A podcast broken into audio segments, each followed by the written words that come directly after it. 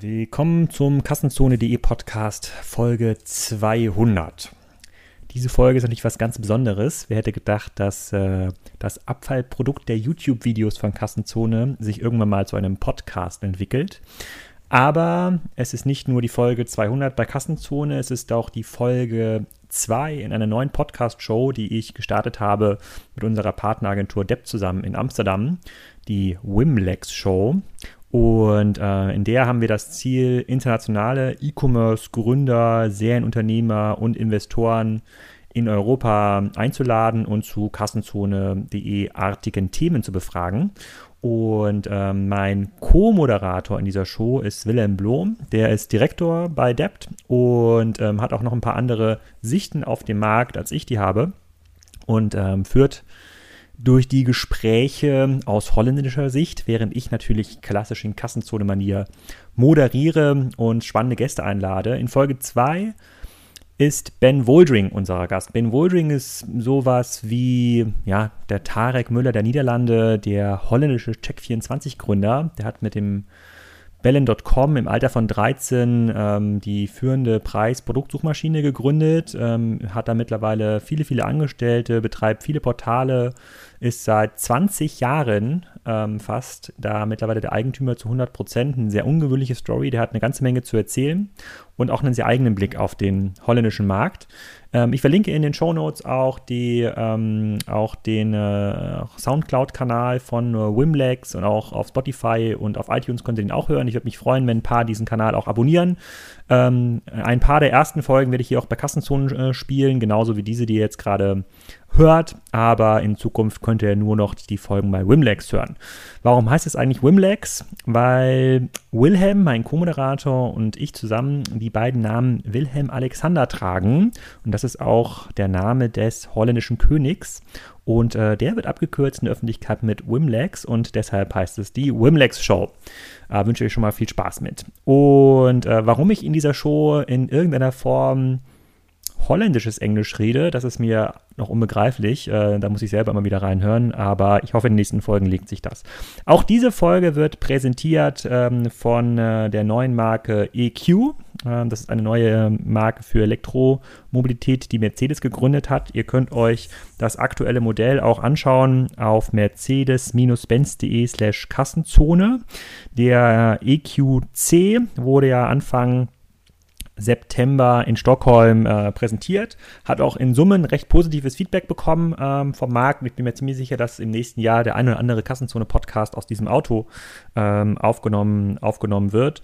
Ähm, was ganz cool ist, was Mercedes dort, glaube ich, richtig macht, ist, dass ähm, sie das ganze Thema Plattform, Elektromobilitätskonzept mit einer neuen Marke kreieren und natürlich die ganzen Legacy-Themen, die andere Marken haben, ähm, so dort nicht durchziehen. Und das erste Modell ist schon sehr, sehr vielversprechend. Das könnte schon ein Gamechanger ähm, sein. Das obliegt eurer Beurteilung und schaut gerne mal rein auf mercedes-benz.de slash äh, Kassenzone, was da die führende Automobilmarke ähm, dieser Welt hingestellt hat. Ähm, kleiner Disclaimer, ich bin äh, äh, ähm, Mercedes-Fanboy und fahre regelmäßig diverse Mercedes-Youngtimer. Ähm, aber trotzdem glaube ich, äh, ist hier Mercedes wirklich auch objektiv ein großer Wurf gelungen. So, jetzt aber erstmal viel Spaß mit der wahrscheinlich für euch ersten Folge der Wimlex Show. Es sind schon andere Folgen online, könnt ihr mal reinschauen. Ähm, und dann bis zum nächsten Mal. Ben Woldring, welcome to the first real episode of the Wimlex show, hosted uh, by um, Willem and Alex here at the Dept offices in uh, Amsterdam. Thank you very much. And I uh, have to say, I really uh, like the name, uh, guys. Yeah. Thanks. Yeah. As, as, a Dutch guest, you understand the name at least. We sometimes have to explain it to our German uh, listeners. but maybe um, the German listeners don't know the name, the brand Ben Woldring so good. Can you give us a, a, little background of who you are and what you're doing for life? Sure. Uh, at the age of uh, 13, in uh, 1998, uh, I founded uh, the first company called uh, Bellen.com. It's the first price comparison website for mobile phones in the Netherlands. 1998 was it? Yeah, 20 years ago. Yeah, I did, did do some sanity checks. So yeah, 1998 was what what It was the time without Google then. Here. It was the time without Google. Mm. So if you look to our uh, client number uh, in Google AdWords, then uh, you will be amazed. Uh, yeah? yeah? What is it? What's your uh, one zero zero? Yeah. no, we're kidding, but uh, yeah, we were one of the first advertisers in in Google AdWords. Yeah. Oh yeah. Yeah hopefully you negotiated a good deal uh, back at the time. Uh, back at the time, yes. Yeah. So uh, now the Bencom Group uh, consists uh, of uh, 10 price comparison websites in the Netherlands and Germany. we have three offices and work with 50, 50 people. Um, and for the German German listeners, um, usually know like Check24 yeah. in Germany. Is it something you can compare to the Check24 business model, more or less? Exactly. We uh, are in, in Holland the uh, market leader in uh, price comparison for yeah, several markets we are active in. In Germany, uh, Check24 is the market leader, and uh, we are one of the runner-ups in the, in the German uh, market with Wechsel jetzt DE, Wir vergleichen und Sie sparen. yeah, I, I, I, heard I heard the pitch uh, a lot in the German radio. Um, maybe can yeah. you give a little bit background about uh, about the business? Uh, I think it's a little bit different in, in the Netherlands uh, compared to, to, to, Germany. Though the Germans, from what I know, don't tend to change their energy contract uh, frequently. Is it different here in the in the Netherlands? Yeah, when um, I founded the business in 1998, uh, there was a, um, uh, trend that, that people wanted to switch their mobile phone uh, provider because uh, for the first time there was competition of, uh, of providers and uh, several new market entrants, and yeah, they, they all were offering better deals for yeah, more value for for money. When we launched uh, Gaslicht.com, the first uh, energy comparison uh, website um, uh, for the for finding the best energy deal, uh, we faced that there was some um, yeah. Um, more there were some more issues mm, that that consumers were facing to switch provider like uh, will I be disconnected from the network when I switch? Will I get uh, um, troubles with my invoices? Um, things like this. And um, what we saw in the first like five years, it was really hard to um, get this business uh, up and running. Uh, luckily, we had this telecom uh, comparison business, so we could yeah, uh, stay ahead of competition. Um, that that was only focusing on the energy market. Um, and we had the, um, the vision once this market will be like the telecom uh, market that people will uh, yeah, uh, search for the best deal, uh, switch regularly, um, uh, switch to green energy providers, um, and uh, yeah, make use of of the, the, the, um, all the um, the new promotions and the new deals that are um, introduced by the by the new market players. but it took some some years.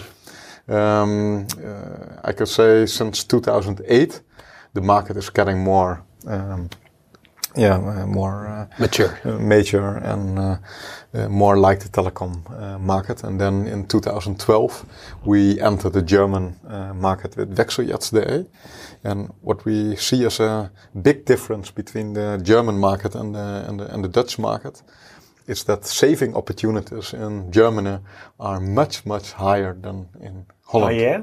You might be surprised hearing Should this. I go then to wechseljetzt.de to find out if uh, I have a saving opportunity? Absolutely. What we see in, in the German market is that um, uh, people have two contracts, one for their electricity and one for their gas, uh, if they have gas. Uh, in Holland, it's uh, quite normal to have one contract, one energy deal for both. And where saving opportunities in Holland are like two to 300 euro, you will see and find out on Wechseljetzt.de that you can save this amount or more just on one product. And then you uh, have this, this uh, uh, heating uh, uh, or gas product you, you also need and you can save another time the two to 300 euro. So, um, that's a big difference. Also the number of uh, market players is different. In Holland we have about uh, 50 um, providers, so five zero. In Germany for energy and gas. Uh, for energy and gas. Uh, in Germany, it's uh, up to 1,000 uh, wow. providers with all the local, uh, yeah, stadwerken. you know them. Yeah, I know them. I, I, I'm just thinking as you're saying it, where I'm, uh, where I'm a, customer um, at. I, I, think at Landenergie, uh, uh, because I'm owning a farm, and uh, there's like a special local provider, of course, for farm owners yeah. Uh, with special contract. But still, I will, uh, I will look up my, my, my, contract on Wechsel. Do you have a windmill and some solar panels as well? I don't know how the energy is created yeah, okay. um, there. It's I, I, I, I I, am not sure if I even uh, um, compared energy pricing, but uh, my uh, my father-in-law uh, made me believe that the contract is very good, yeah. and I should and I should take it because he negotiate, uh, negotiated uh, um, it. But I think it's a very rare situation um, and, and very very rare to find in Europe an entrepreneur who actually founded a business like 20 years ago is still active as an entrepreneur and uh, uh, um, in the same business. In the yeah. same business. That's not, that's not, rare. Not, not selling it. Is that is that the standard use case here in the in the Netherlands? Uh, it's not uh, the the standard uh, use case, but uh, I don't want to be standard. so um, yeah, if, if if you look to the Bencom Group, we, we call it the Bencom Group mm. since the the business consists of several companies um, focusing on a variety of of markets like yeah, where it all started with the telecom market. We later jumped into the, the energy uh, mm. uh, price comparison. Uh, later on the insurance uh, business. We uh, created another company focusing on this, this insurance business. Like health insurance, car insurance, and we are now expanding. Um, and looking for booking was created to um, uh, as a meta search platform for all the uh, uh, hotel price um, comparisons. Is, is, this comparable to Trivago or something? Yeah, Trivago is um, one of the um, yeah, big players in this market as as well. Did, did you see space there? Because for me, uh, Trivago is a very strong player. TripAdvisor is now meta search as well. Yeah. Um, what what makes you differentiate compared to those uh, players? a very good uh, question. When we um, started with uh, looking for booking, yeah, um, it was um, at the same time uh, Kayak and uh, yeah. Trivago were yeah. Um, uh, launching, and Trivago got. Um, recently acquired by Expedia, yeah. so this is yeah making us unique again as yeah independent cool. player. Um, but moreover, we uh, faced that uh, there was a huge growth potential in the uh, B2B market. Okay. So what we um, uh, launched is uh, looking for booking corporate travel, where we help uh, corporates save money on their um, administration with all their hotel invoices of their em employees. So uh, imagine a company with 1,000 uh, uh, employees. They are going from Congress and from client to client all over the world and uh, staying in hotels. And each employee gets its own uh, invoice. This invoice is um, uh, um, being sent to the office yeah. um, with all the compliancy checks and balances. this one single hotel st stay of let's say 100 euro will cost a company at the end 150 euro due to all the internal uh, processing and accounting, etc.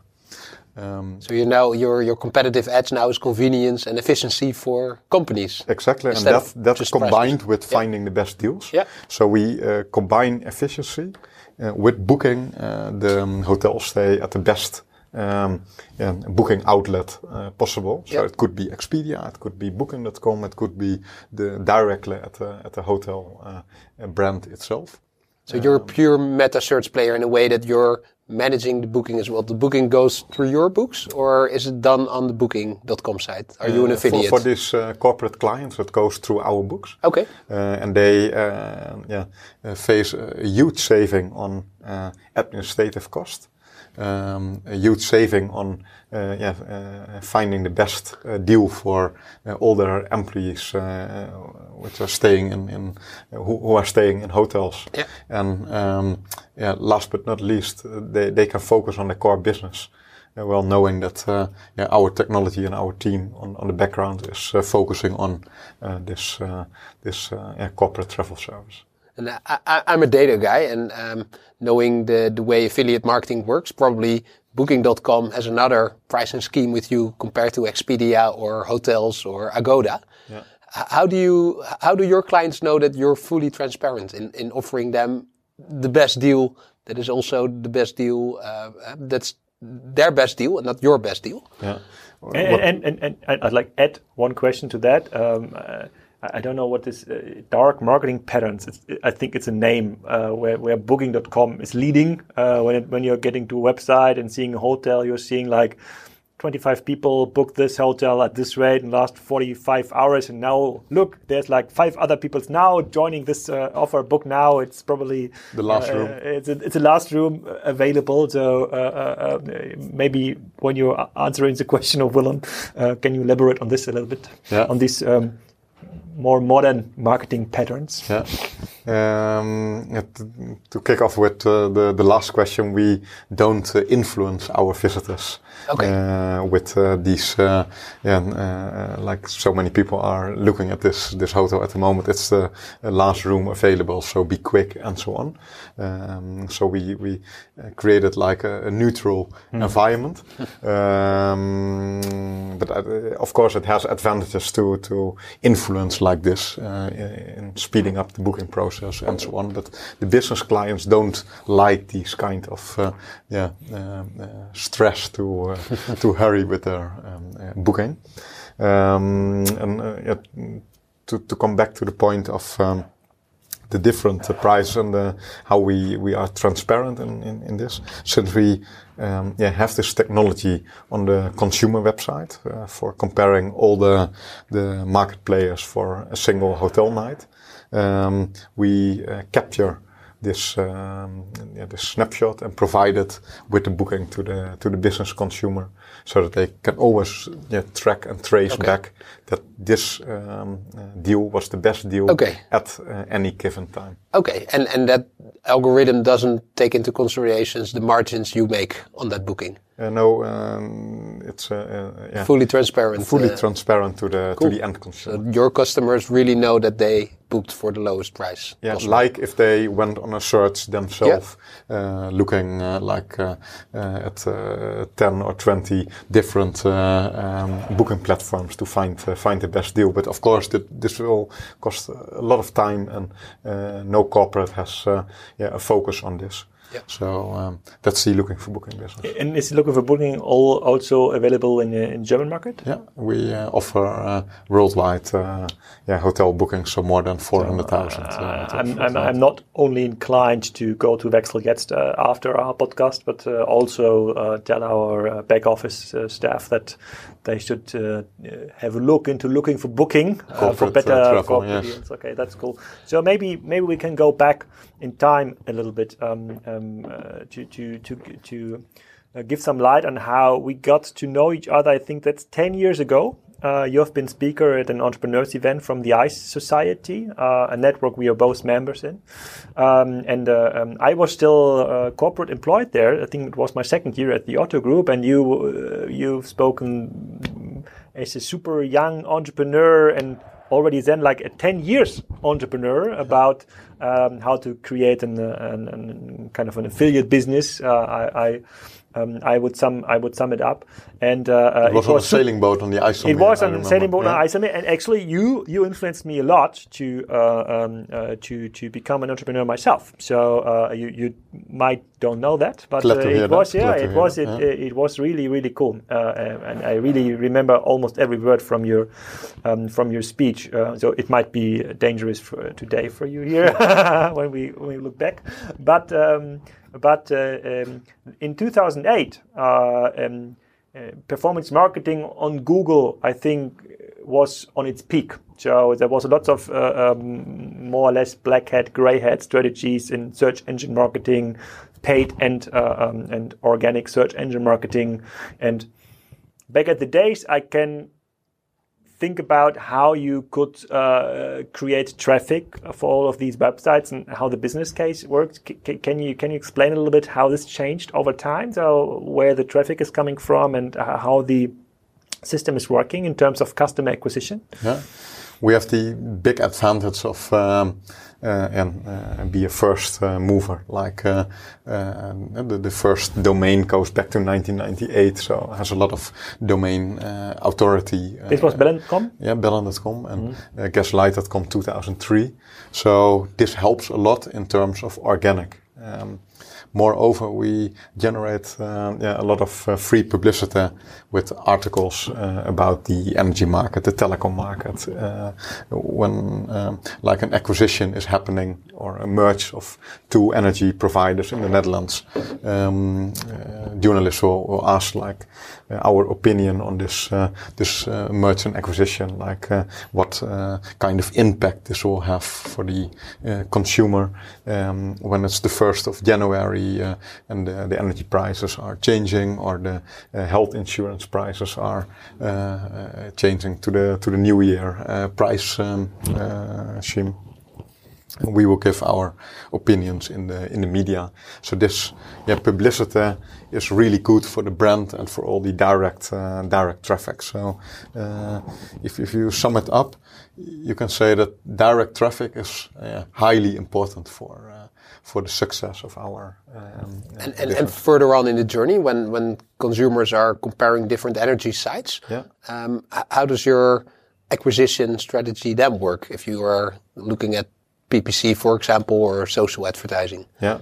Um, yeah, over the years, you can say that that uh, the um, uh, SEA uh, advertising model is uh, getting more and more expensive over the years. And if you indeed look back to 2008, and now uh, you wish you you you you had the the the, the CPCs of uh, 2008 right now. um, but can can can you can you have your indication how, how much more expensive it has gotten over the years if you compare it today, like let's say um, I don't know what the, the, the, Dutch keyword is you would search for, but uh, uh, gasvergleich is probably like yeah. uh, some important uh, keyword here, even in, in, the Netherlands. And if this was like one euro uh, PPC, uh, average PPC in, in 2008, what it would have been like today? Yeah, the, more like four, five, six oh. euros per, per click, even higher on some words. And if you go back to 2003 or 2000, when, when did we start with AdWords? Maybe maybe it was even even uh, yeah uh, when it was introduced. Uh, like yeah, I think yeah. 2004 they launched. Introduced yeah. It, yeah. introduced it. Yeah. So we, we we were directly there when it was introduced, and yeah, then uh, it was only on the right uh, right side of, the, of, the, page. You remember those small AdWords on the on the right? It was uh, yellow. I remember. Yeah. like a different big ads by Google on top. Yeah, it's probably like the same time it is today in, in Amazon for Amazon ads. So uh, even like big advertisers uh, for factory, they don't know how to spend the money because yeah. traffic is so cheap. There's yeah. not enough advertising inventory uh, uh you can they can use. Exactly. So that must be like very similar to to uh, to the good PPC times. Yeah, yeah, yeah, absolutely. But we won't call it bad at the moment. It's more like you, you need to be more creative, more. Um, yeah, into the data and, and combine all the, the different uh, sources and uh, yeah, and have a bid strategy that is uh, yeah, really uh, uh, working at the end of the day. Uh, and if it's not working at the end of the day, you need to, to change and, and optimize yeah, immediately. Exactly. And, but we have a great team working on this. But looking back, indeed, 10 years ago, 2008, and then uh, back to the beginning, it's uh, yeah, almost comparable to the Google stock price. uh, how uh, the CPCs have been uh, um, yeah, increased over years, over time. And you, you, you, mentioned that now creativity and data is becoming more important, and I, I completely agree. Um, could you elaborate a bit more on your data strategy? How are, for example, are you um, yeah, uh, measuring people orienting on a mobile phone and then making a, a transaction on a desktop. Yeah. Do do do people with uh, iPhone devices getting higher prices? uh, no, like on on uh, looking for booking, for example, with the hotel comparison. Uh, we don't uh, yeah, uh, make our own pricing. So um, yeah, uh, I can simply answer this question with uh, no, there's no difference in uh, device type. Um, in the um, other price comparison markets, it's in fact the same situation. Okay. It's the energy provider or the telco, um, yeah, uh, defining the, Yeah. uh, the, the the right sweet spot for the for their proposition to to rank their product. And um, what we uh, see is that, that it has a huge impact uh, on on which place you are listed as a provider. So if you are um, the number one. Uh, having the number one position in the in the price comparison um, ranking, but you have a really bad yeah, customer satisfaction uh, rate.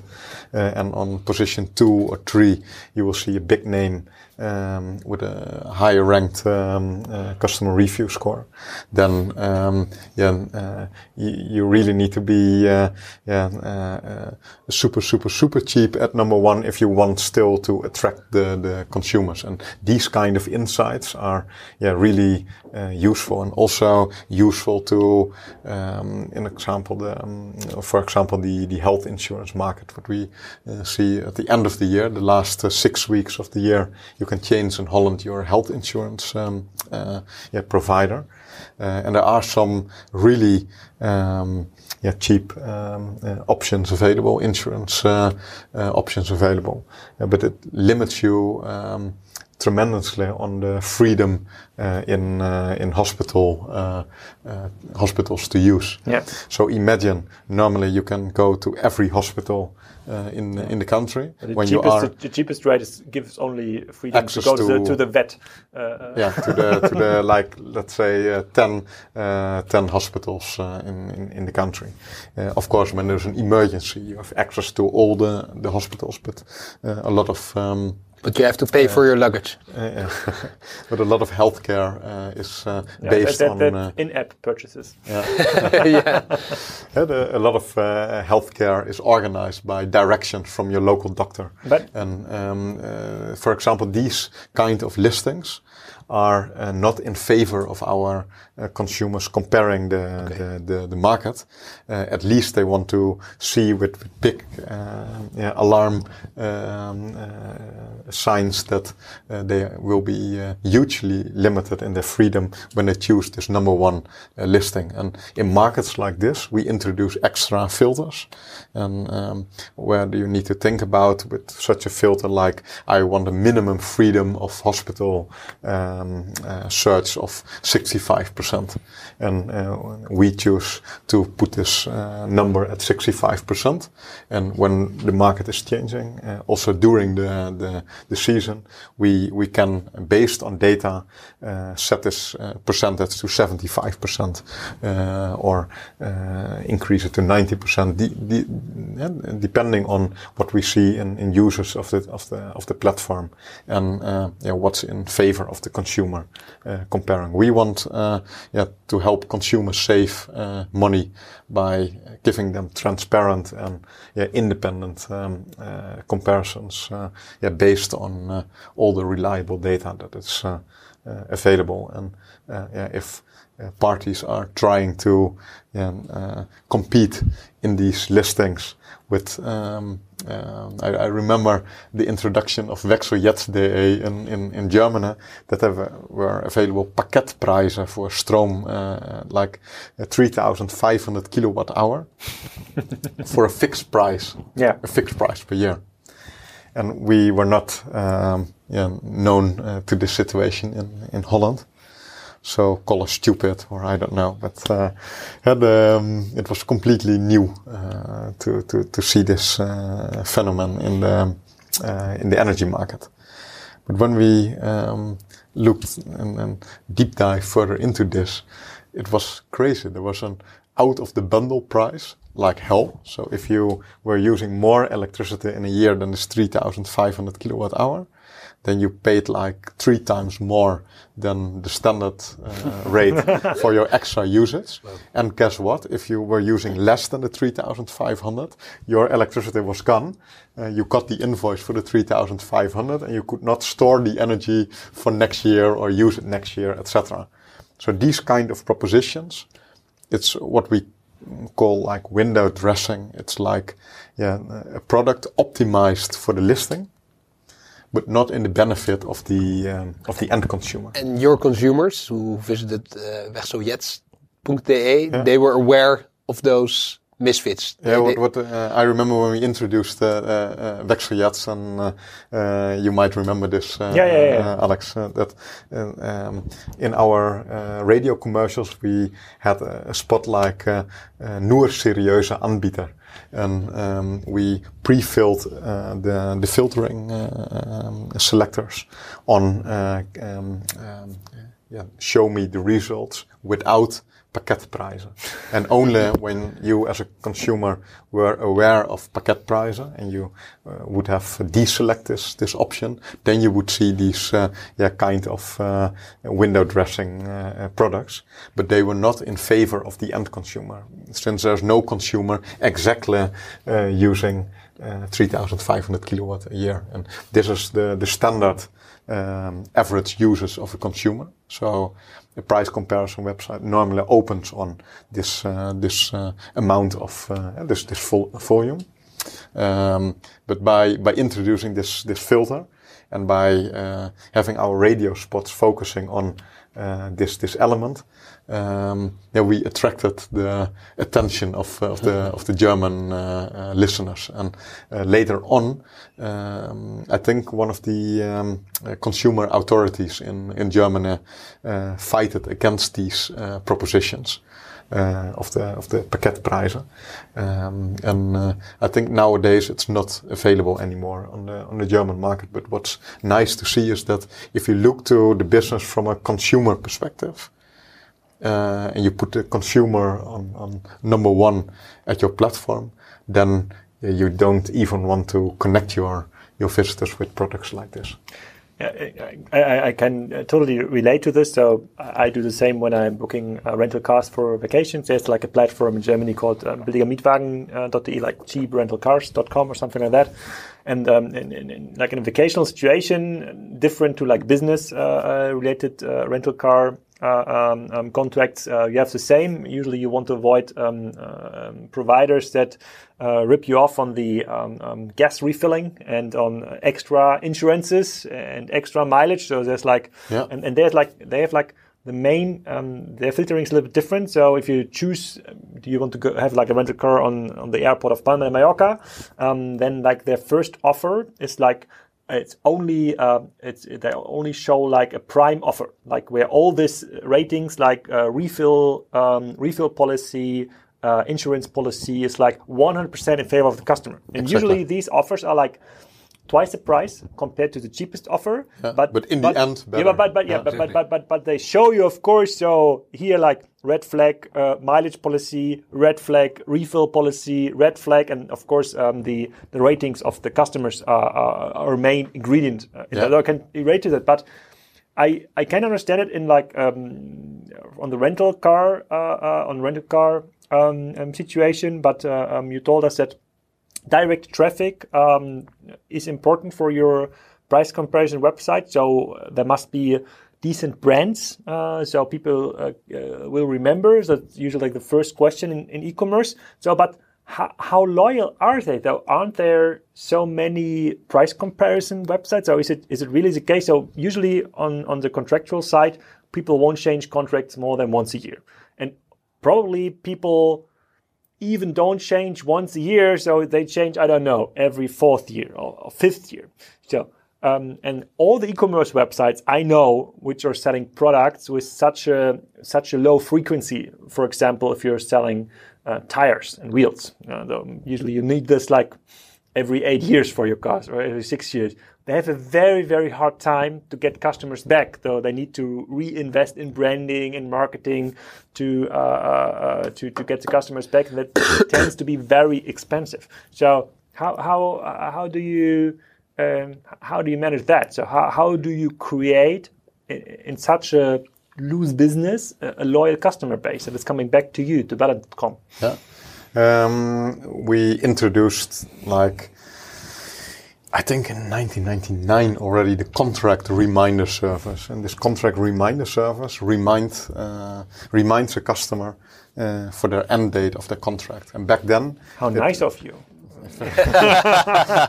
what a nice service. yeah, but uh, uh, it, it will get even um, nicer this story because we introduced this service, which was kind of um, uh, handy uh, uh, for uh, for the average uh, consumer to to make use of, I would say. And um, I was like 14 years old, uh, just going to my high school on a on a bike, introduced the service, outsourced it to an external company to develop it, and um, we generated some publicity.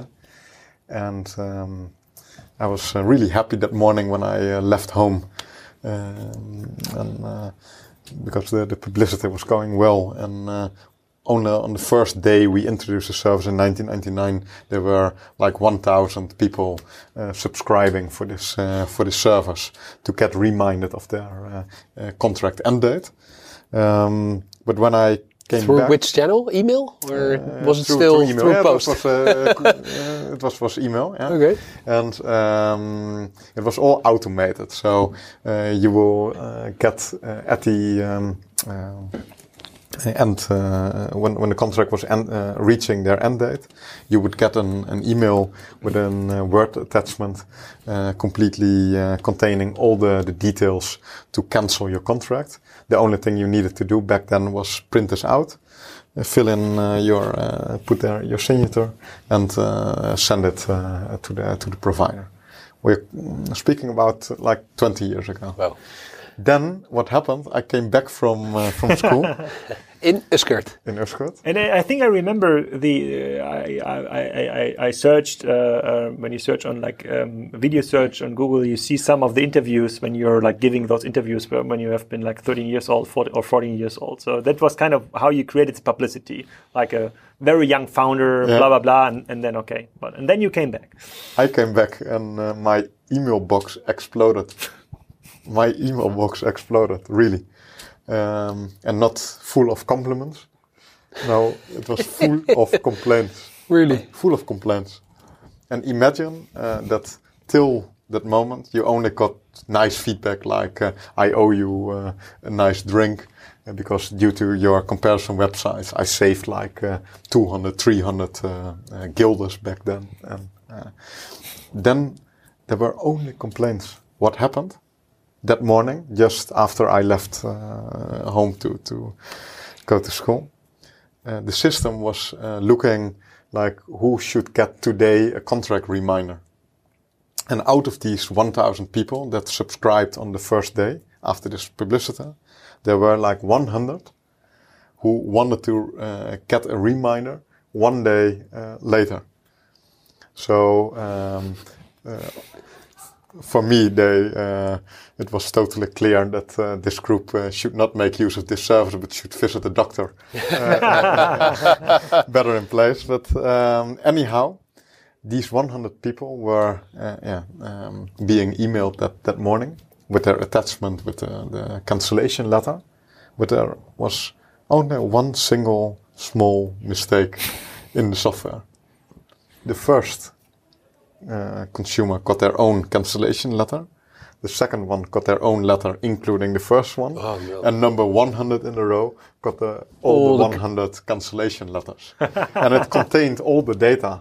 Of those previous uh, customers. Exactly. Wow. And um, when you have a sample group of 100 people, there are always some people that start to uh, complain like, uh, uh, I cannot sleep anymore. I want uh, compensation. By the way, uh, I called myself sick today. So, um, uh, yeah, I, I'm in huge problem. I have a huge problem now. And actually, it's not my problem. It's your problem. And please compensate me. Another one in this sample group of 100 is all of a sudden a lawyer. And making making these discussions, uh, uh, bringing them to a more formal level.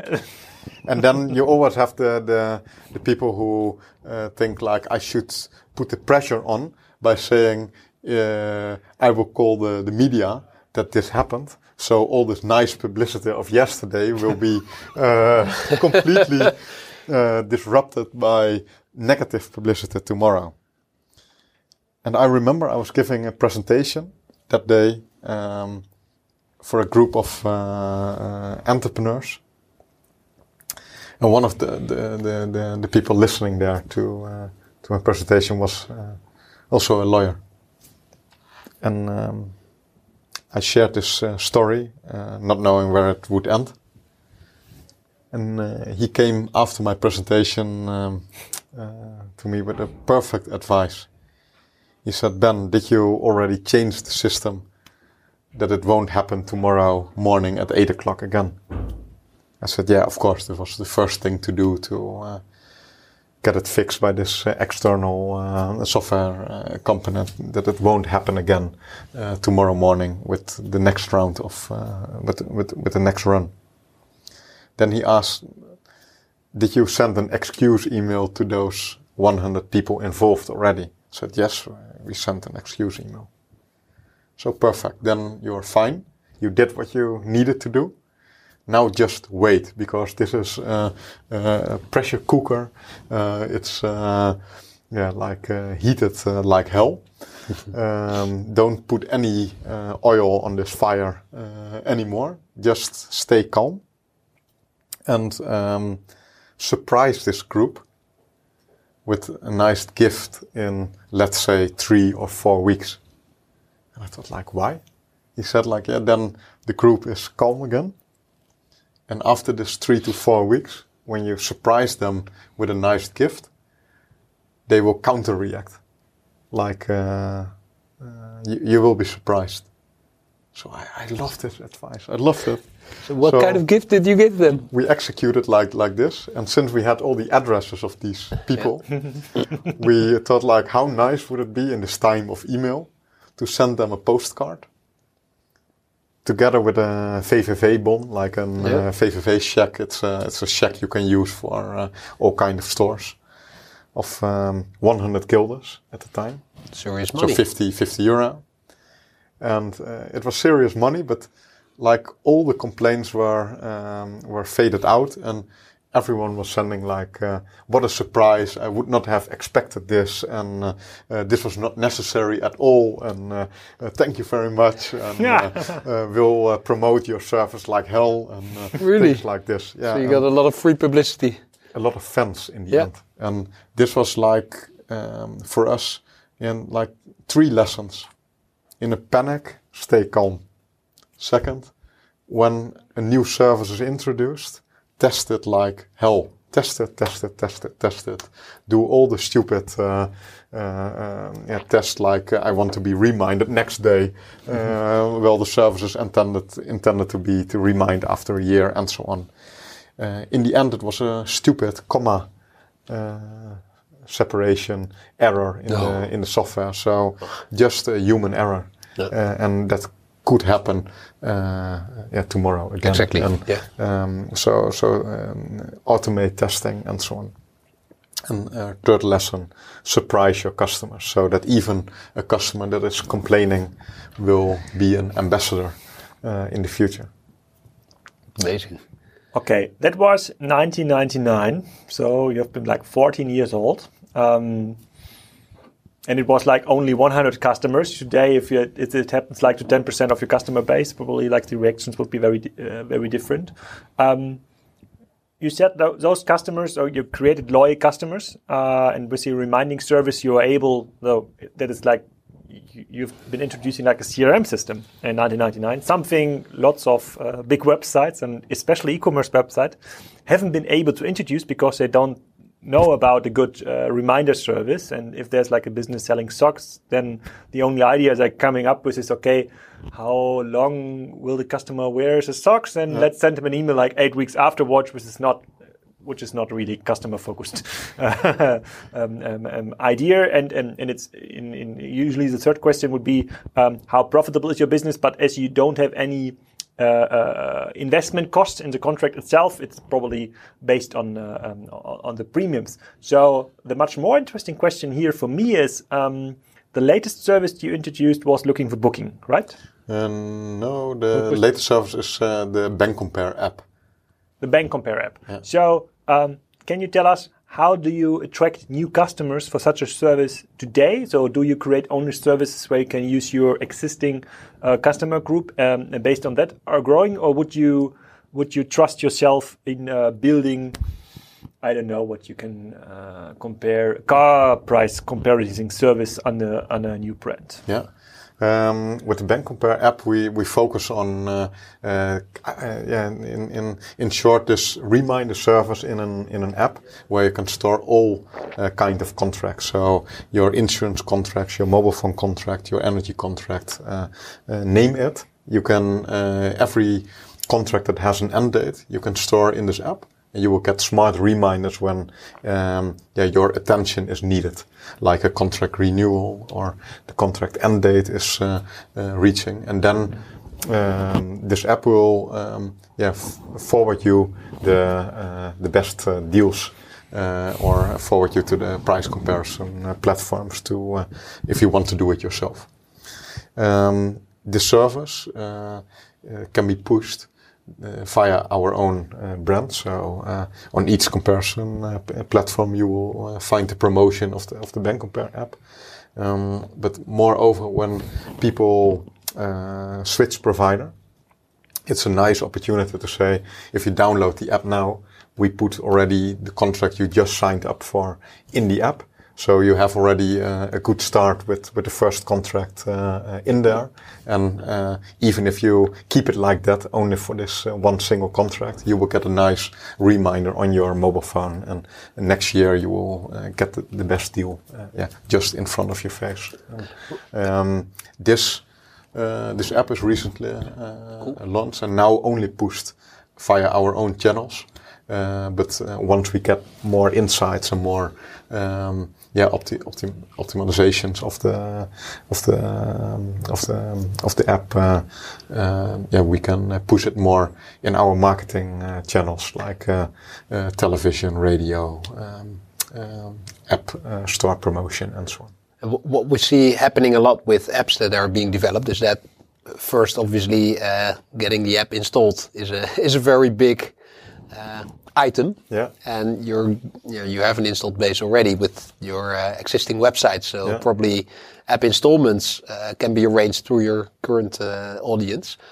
App usage though is, is difficult for most app makers, and we see that there are loads of apps in the app uh, markets um, that don't aren't being used uh, that frequently. Yeah. For you, obviously, only if there's one energy contract in the app, it's already relevant because exactly. for that contract I get reminders. Yeah. how do you um, cater uh, your clients to use the app in a broader way also for their mobile contract or their health or insurance contract. Yeah, so we, we looked at this, this app from a perspective like, okay, the Bencom group is covering several markets, but not yet the uh, car rental uh, business, for example. So um, should we limit this app to the Bencom group uh, services or should we um, look to this, this app from a, a consumer perspective uh, and uh, and of course like, you've chosen the Bencom perspective. of, of course, no.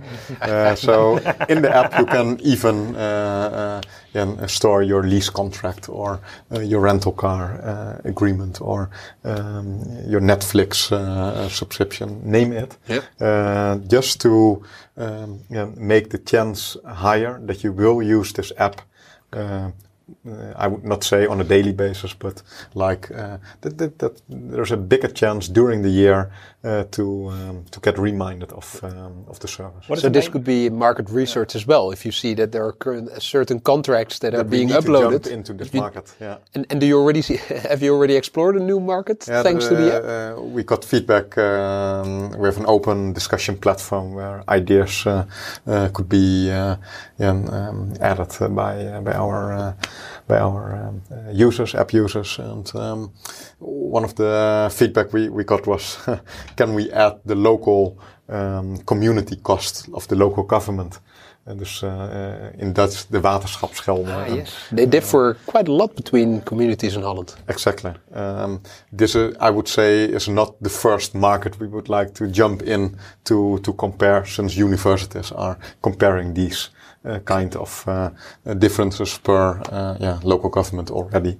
and um, yeah, it, in the end, it makes no sense to compare since the only way to save money on this is to actually move your house from one area to another area where you pay less. So um, uh, we really want to focus with Bencom on markets where the consumer has a freedom of, of choice uh, so uh, yeah, liberalized uh, market Um, and, uh, and what is the main USP of the app? So I, I understand. So for if I understand it correctly, it's like a collection of my uh, contracts, uh, which I could put in, and, and, I can be reminded of my Sky or Netflix contract that uh, it's going to be renewed in I don't know November, and I have like a alarm now. Now you can decide: do you really want to use Netflix uh, in 2019 or not? Is yeah. that correct?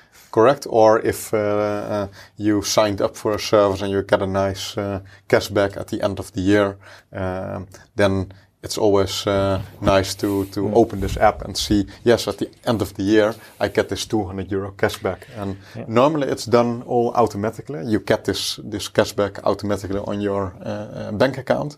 But, uh, yeah, for, for a lot of people, it's nice to see, uh, ah, it's, it's almost November. I, uh, I'm almost, um, there to, to get this cash cashback and, yeah, let me buy a new, uh, iPad or uh, a new uh, gadget or go on holidays or whatever.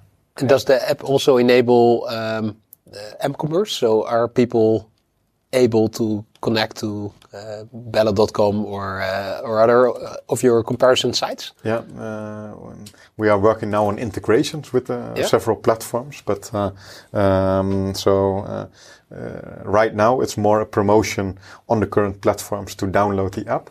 But we are working on integrating the platforms also in the app so that you can do the, the comparison in app. And then you have kind of one brand for um, yeah, the, the whole group. I've, I've one uh, very important uh, question uh, for you as, as a provider of intermediary services, um, uh, which is like um, giving us a lot of headaches uh, in all the other Kassenzone.de podcasts uh, when it comes to the discussion of platform economy effects. And uh, what we're seeing with Amazon and especially Google started it that um, they want to be like the owner of the customer access. They want to own every kind of intermediary service, um, which includes actually your services. Um, we see that especially in the US where they are able to carve out all other uh, um, comparison uh, services where you say, okay, if there's like one company who was capable of structuring the data in a specific market, here it's like the gas and energy market or telecom market, then we only need to put in uh, a similar comparison engine like Google Flight Search, for example, um, because customers you tend to start its search even for gas and uh, gas and light uh, um, comparison, gas and energy comparison on Google, so we can do it ourselves. Um, how do you look on this challenge? Yeah, actually, um, what we uh, saw over the years is that uh, only Google Flights was uh, yeah, kind of uh, successful if we uh, look to other markets uh, like the insurance market where uh, Google jumped into in in the United Kingdom due to an acquisition. Um, it was uh, way less successful. Um, uh, they even quit this business uh, after several uh, years. And what was it? The main then, like something like insurance.google.co.uk or something? No, or? I think it was uh, Google Co, Co UK slash. Uh, insurance or okay. insurance comparison, but um, they, they, quit this market. Um, also um, one of the big retailers jumped into this business and uh, quit after a while since they uh, see it's um, kind of a specialized uh, business. Um, it's a platform uh, business, but also uh, yeah, a, business where you need to know the market insights really well uh, to to perform. And um, for us, it's a combination of like customer service, uh, market insights, the right approach to the consumer uh, in terms of uh, and how the listing uh, looks like. And then a flight is much more simple to compare, like hotels, than a complex product like insurance, telco, uh, energy, and so on. So, um, uh, in fact, um, when investors approach us, which happens like all the time. they normally say, we love this uh, yeah, online price comparison market so much since um, yeah, the, the, the, the, big giants did not succeed in jumping into this business with success. so you're raising a, a very interesting uh, topic. Um, uh, investors. So money seems to be free these uh, these times. Interest rates are low, and your multiples must be very high. And you, um, from, from what I see, you can like get some money for your business, hire another 100 engineers, and, and push uh, for those price comparison uh, um, services um, uh, more like in the Eastern European market or wherever you're not have a big big stake. Isn't that an interesting uh, choice for you? And right now, the the Bencom Group is. Uh, yeah, 100% privately uh, owned, and investors are knocking on the door already since yeah 1999, so one year after founding. Um, so uh, yeah, it it might be a strategic uh, uh, direction. however, um, yeah, the the market we are currently in the in the Netherlands and Germany is highly yeah, on the, the front runners side. So. Um, yeah, indeed, there are opportunities in Eastern Europe, in uh, other parts of the world where uh, internet and, and the, the, the, market liberalization of, of these uh, sectors we are in is not yet um, at, at the point we are uh, in, in uh, here in uh, the Netherlands and Germany. Um, so, yeah, the future will see. Interesting, interesting. But you have been like 20 years in, in the business already, so you have every right to to uh, to take uh, uh, uh um, uh, a pivot, a pivot as you like. So maybe as we are coming like to the end of the of the podcast, what what are you looking uh, into 2018 or 2019? What are the next big thing you're looking at? maybe a car rental um, comparison site. That's something which came up yeah. recently.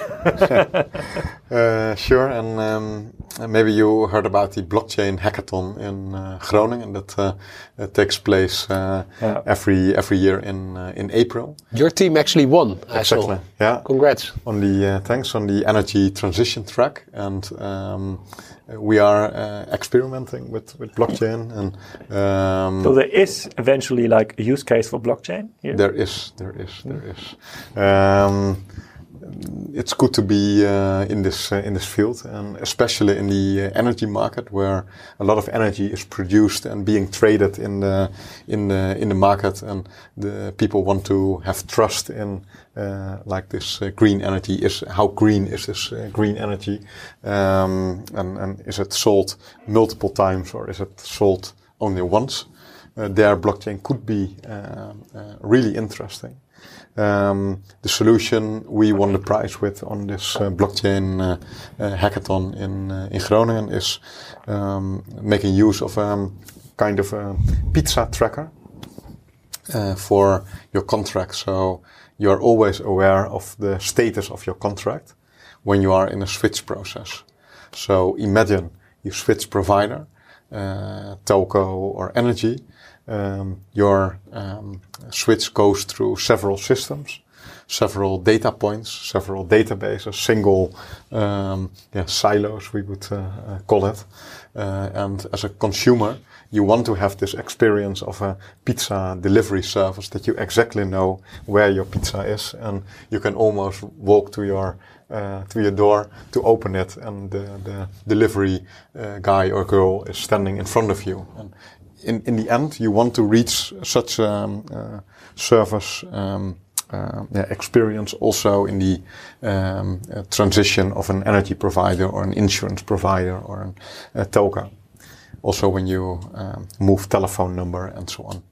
So, uh, since we have a lot of silos and silo databases in this uh, uh, in this in this field, with a lot of providers that uh, are not willing to share the data uh, to another party in the in the chain. Uh, here also blockchain and the solution we, we found that could uh, step in since um, yeah no one is uh, in charge of the data and owning the data and everyone has a single view on uh, yeah, a single data point and um, yeah that that could be uh, a step forward for the for the Bencom Group in the in the upcoming years. But we have to see where this uh, this will uh, will end.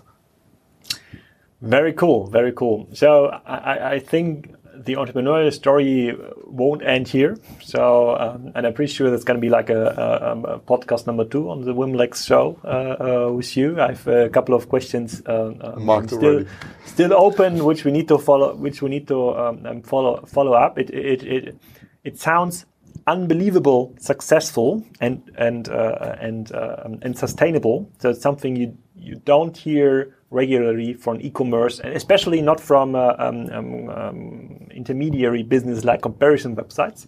But it seems to be like a special a special setup here uh, um, uh, in, in, the Netherlands. So uh, many thanks, uh, um, Ben, and um, I'm probably speaking for for for Willem. Uh, Definitely, thanks so much, Ben. This was a very inspiring talk on uh, your entrepreneurial career and also on yeah your uh, the markets that you're active in. And, and what what I I really take home is the way you've organized your business in a way that benefits consumers. So you're, thank you on behalf of all of, all of us. Yeah. Cool. yeah. And uh, yeah. thank you guys for uh, this uh, opportunity. Yeah. Imagine what you could do if you focused your, your, your business value on Bencom.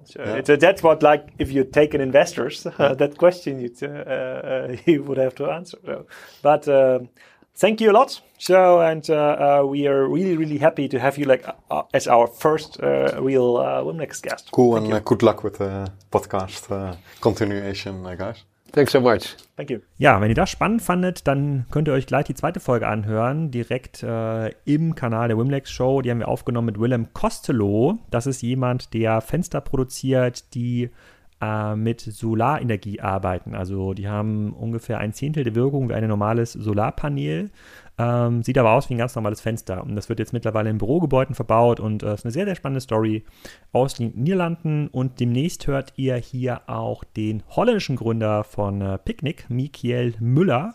Der ist auch bald ähm, im Wimlex Podcast äh, zu Gast. Allen euch einen schönen Sonntag.